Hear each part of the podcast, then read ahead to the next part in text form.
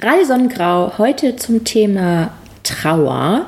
Ich habe hier den Dirk neben mir sitzen, einer unserer Experten von Radio Sonnengrau, Heilpraktiker für Psychotherapie und auch Besitzer einer Heilpraktikerschule, mhm, richtig? Genau.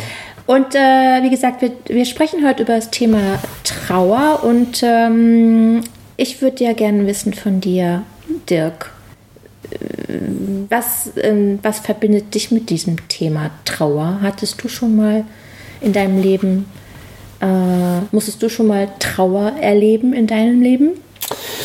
Ja, ich glaube, dass jeder Mensch irgendwann damit konfrontiert wird, mit diesem Thema, mit diesem Thema Trauer. Und bei mir war das auch so, ähm, dass meine Eltern beide gestorben sind und auch auf ganz unterschiedliche Art und Weise. Und ich glaube, dass das ganz wichtig ist, auch bei diesem Thema zu sagen, dass Trauer eben ganz, ganz unterschiedlich sein kann. Also mein Vater zum Beispiel ist sehr abrupt gestorben, so dass wir wirklich die Polizei vor der Tür hatten und wir dann befragt wurden und ähm, wir dann kurz Auskunft geben mussten und dann klar war, okay, ähm, das ist mein Vater.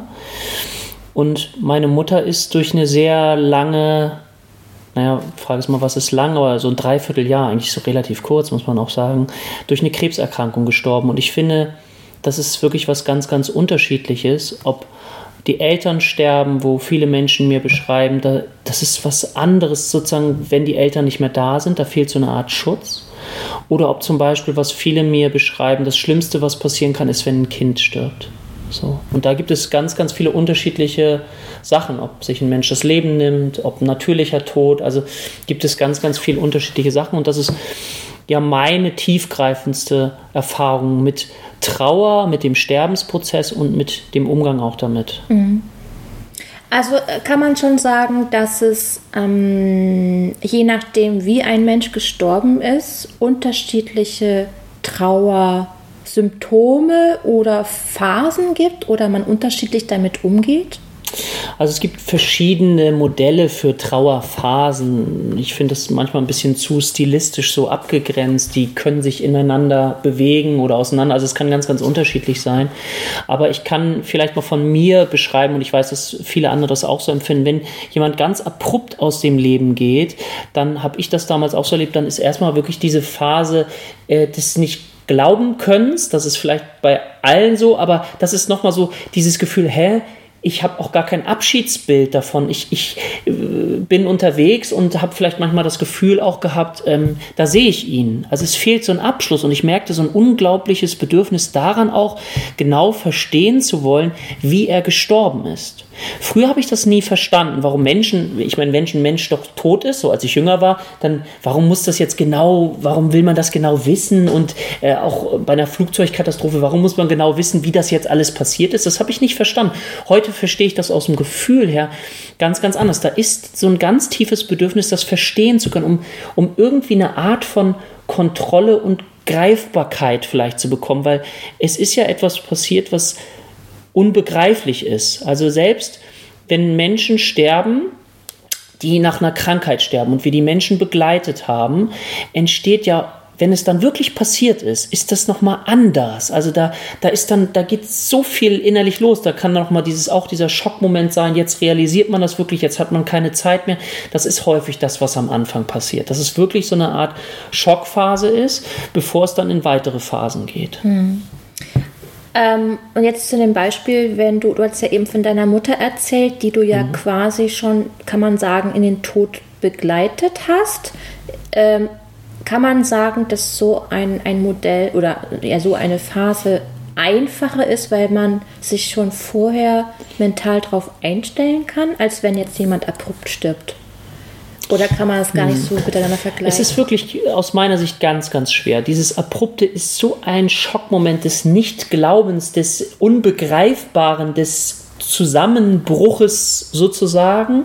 Das andere ist, wie gesagt, langsamer, aber nicht unbedingt einfacher. Also ich habe meine Mutter wirklich im Sterbeprozess bis zum letzten Atemzug begleitet. Ich war auch dabei und diesen Kampf, den jemand erlebt, also ich habe selten in meinem Leben oder eigentlich niemals so eine tiefe Erschöpfung auch empfunden, weil ich gemerkt habe, dass ich jede Sekunde noch bei ihr sein wollte. Also dieses, ich möchte jeden Moment noch dabei sein, wenn noch etwas gesagt wird. Und bei uns war es zum Beispiel so, dass ähm, ein Kind im Anmarsch war und mein Bruder noch im Krankenhaus war einen Tag und ähm, er sollte eine Karte mitbringen, weil meine Mutter für meinen noch nicht geborenen Sohn etwas schreiben wollte und ihm so etwas mitgeben wollte für den Start ins Leben. Und mein Bruder hatte an dem Tag leider aus Versehen diese Karte vergessen. Und dann hat meine Mutter oder wurde dann beschlossen, dann bringt er sie nächsten Tag mit. Und am nächsten Tag war es schon gar nicht mehr möglich, dass sie die Karte überhaupt schreiben konnte. Und daran merkt man ja, wow, was passiert da so? Diese Zeit ist so begrenzt und man möchte jede, das ist wie so eine Sanduhr, wenn man Sand in den Händen hält und dieser Sand zerrinnt so durch die Finger und man kann ihn nicht aufhalten. Also das heißt, aus meiner Sicht bräuchten wir vielleicht auch eine andere Art von Haltung zum Tod, damit wir vielleicht leichter und besser damit umgehen können. Mhm. Ähm, jetzt äh, habe ich ja auch selber in meinem Leben äh, einige Trauerfälle gehabt, mhm. sowohl abrupte als auch äh, begleitende. Und ähm, habe an mir selber gemerkt und auch an meinem Umfeld, dass es, mh, mm, es gibt da so diese verschiedenen Trauerphasen. Ne? Also, also, diesen Schockmoment, genau. den du mhm. eben beschrieben hast, den hatte ich auch. Und, äh, und irgendwann schwappt das über in, in Wutphase genau. mhm. und ganz viel äh, traurige Phasen. Mhm. Und das, das ähm, vielleicht kannst du gleich mal erklären, was, welche Phasen gibt es eigentlich.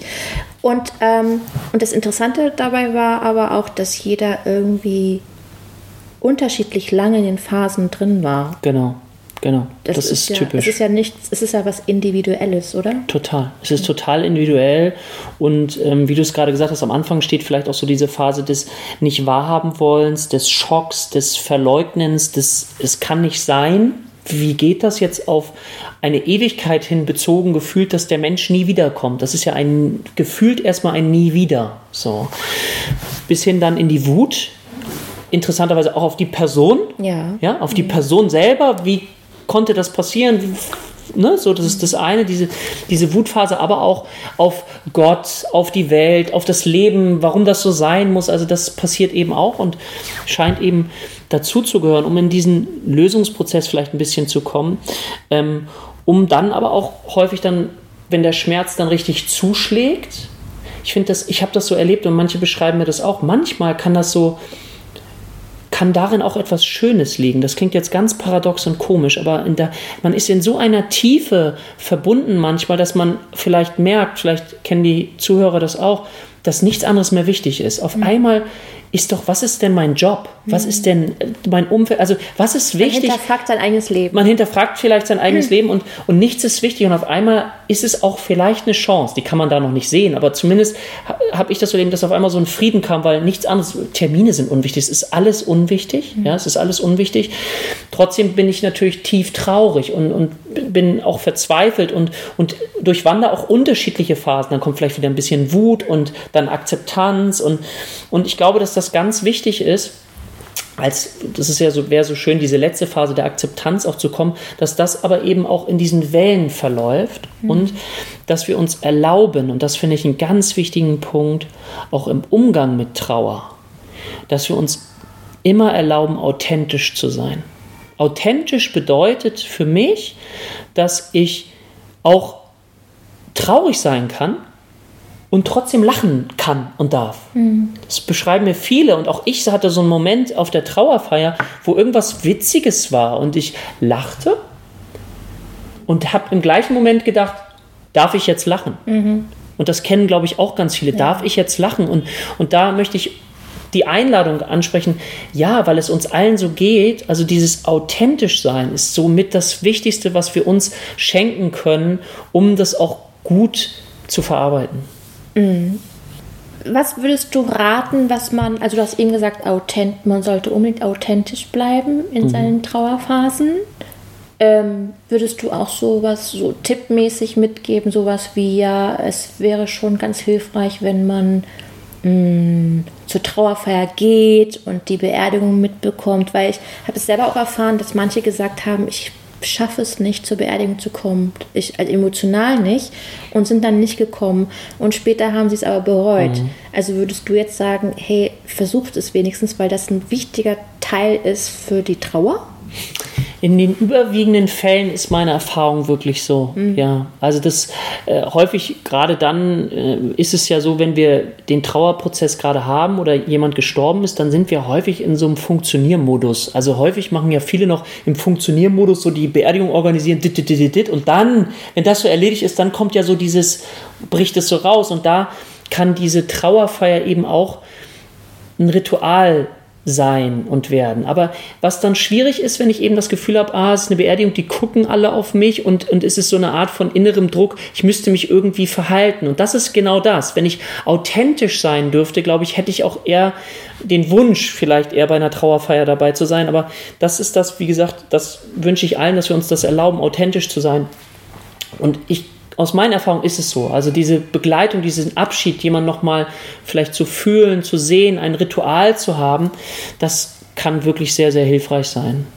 Lustigerweise, was ich äh, oft erlebt habe, ist, dass gerade auf Trauerfeiern ganz viel gelacht wird. Mhm.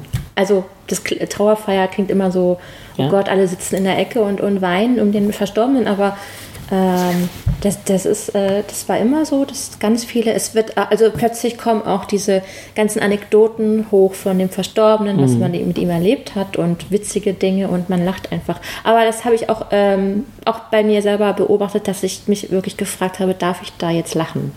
Also. Und es kennt, das ist doch irre, ne? Jeder kennt das in jedem ist das irgendwie so und wir erlauben es uns dann nicht, weil wir irgendwie das Gefühl haben, wir müssen irgendwelche gesellschaftlichen Konventionen einhalten. Und ähm, wie gesagt, da ist wirklich, lasst uns authentisch sein mhm. und bleiben in dem Ganzen, was in uns hochkommt, weil das die beste Arbeit oder die beste Möglichkeit ist, das auch zu verarbeiten, indem ich das, was da ist, sein lasse.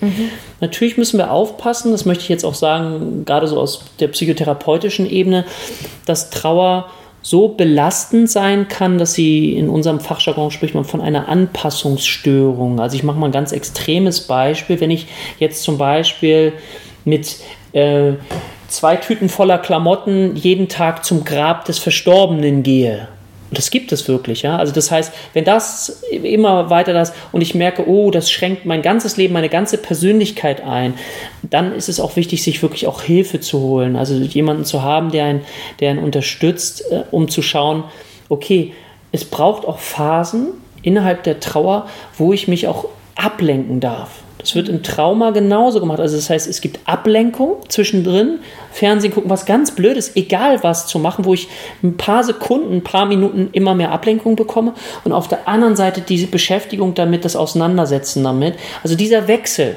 je natürlicher der sein darf, desto ja, gesünder ist das auch für uns und desto hilfreicher können wir auch damit umgehen. Mhm.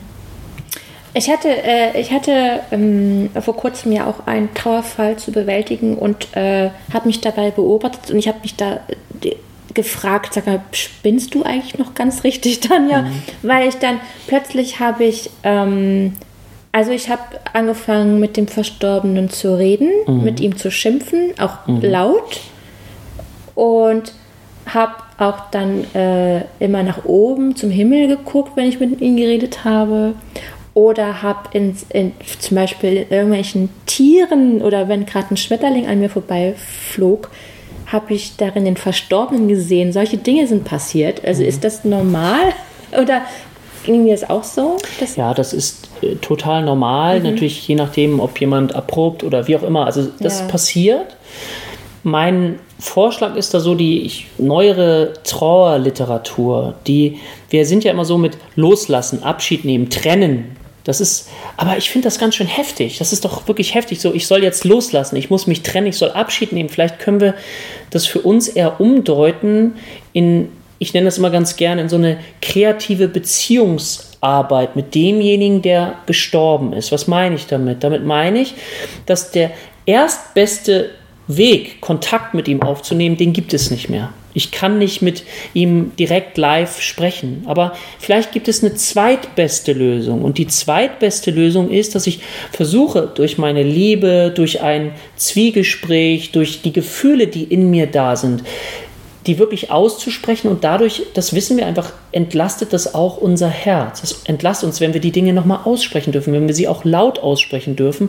Aber diese Idee, ich muss ihn gar nicht loslassen. Warum muss ich ihn loslassen? Warum muss ich loslassen? Ja, okay, die erstbeste Lösung muss ich loslassen. Aber kann ich vielleicht auf einen kreativen Weg diese Person als ein Teil von mir, wenn mir das wichtig ist, in meinem Herzen behalten. Und zwar indem ich zum Beispiel diese kreative Beziehungsarbeit mache, indem ich mit ihm oder ihr spreche und versuche, einen Kontakt zu halten. Mhm. Und ich weiß aus ähm, Gesprächen, aus vielen Gesprächen, dass das viel hilfreicher für viele ist. Mhm. Und das ist, da kommt man ja schon zu der Frage, ob, äh, ob das irgendwann mal vorbeigeht. Ob der Schmerz irgendwann mal vorbeigeht, gibt es da gewisse Zeit, also äh, vorgegebene Zeit. Also früher hat man ja gesagt, es gibt dieses Trauerjahr. Mhm, genau. Äh, und danach muss aber alles wieder funktionieren. Und aber man, man kann das ja nicht so pauschalisieren, oder? Also, wenn wir jetzt, ich habe ja vorhin schon mal über diese sogenannte Anpassungsstörung gesprochen. Früher hat man das Trauerjahr gehabt, das so im Volksmund war. Mittlerweile gibt man sich sogar nur noch ein halbes Jahr. Ansonsten würde man eher von einer Anpassungsstörung sprechen, was ja völlig verrückt ist. Deswegen, ich sage immer ganz gerne, ja, muss die Trauer denn überhaupt ein Ende nehmen? Natürlich sollte die Trauer ein Ende nehmen, dass sie mein Leben nicht so stark beeinflusst, dass ich nicht in der Lage bin, ähm, dass ich nicht in der Lage bin zu arbeiten oder so, aber darf nicht auch ein Teil in mir bleiben? Darf eine Traurigkeit nicht in mir bleiben? Und schafft diese Traurigkeit nicht auch vielleicht eine Möglichkeit, manchmal auch tiefer mit meiner Seele in Kontakt zu bleiben? Mit dem Menschen. Darf ich nicht auch traurig sein? Also ich bin für diesen authentischen Umgang. Also wenn ich dann Traurigkeit fühle, ey, ja, okay, ich bin gerade traurig, ich gebe mich, geb mich dem auch vielleicht hin und es darf aber auch ganz schöne Zeiten geben und ich suche weiterhin die Beziehung zu dieser Person, sofern ich das natürlich möchte. Und es ist dann egal, ob es ein Jahr, fünf Jahre oder nach zehn Jahren immer noch so ist. Ja, und ich, meine Erfahrung ist, dass das immer mal wieder auch anbricht, durchbricht, auch nach vielen Jahren nochmal, wenn man so in diesen Erinnerungen ist. Und ich finde das völlig in Ordnung, völlig okay und möchte eigentlich jedem sagen, der das Gefühl hat, oh, ich darf nicht trauern, das ist aus meiner Sicht nicht der Weg. Das kann der Weg nicht sein. Würdest du denn empfehlen, abschließend, ähm, wenn man, ich meine, es gibt ja auch viele Menschen, die haben keinen großen Freundeskreis oder fühlen sich nicht verstanden, äh, dass man in, in solchen Trauergruppen geht oder sich irgendwie äh, bei Facebook gibt es ja auch ganz viele Trauergruppen, dass man sich da einloggt, einfach damit man nicht alleine ist?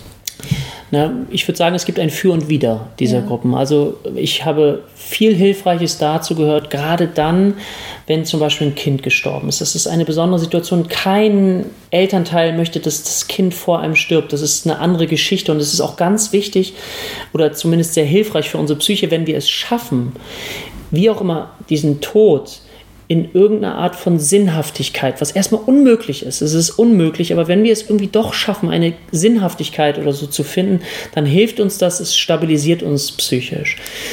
Und natürlich macht eine Trauergruppe auch ähm, oder kann sehr entlastend sein, auf jeden Fall, auf jeden Fall. Aber ist es wieder, wenn es zu viel wird, wenn ich mich nur noch um die Trauer drehe und es nicht mehr schaffe, in, in das andere Leben zu kommen, es nicht schaffe, das zu integrieren, in meine Seele zu integrieren, als ein Teil, der schmerzhaft ist, aber ein anderer Teil, der sagt, okay, ich gehe weiter, dann siehst du schon, okay, dann kippt es irgendwie wieder weg. Und deswegen gibt es kein Ja und kein Falsch. Das hängt immer so ein bisschen drauf, davon ab, ob ich vielleicht auch in eine Gruppe komme, die sagt, ja, es ist wahnsinniger Schmerz und die Trauer darf sein.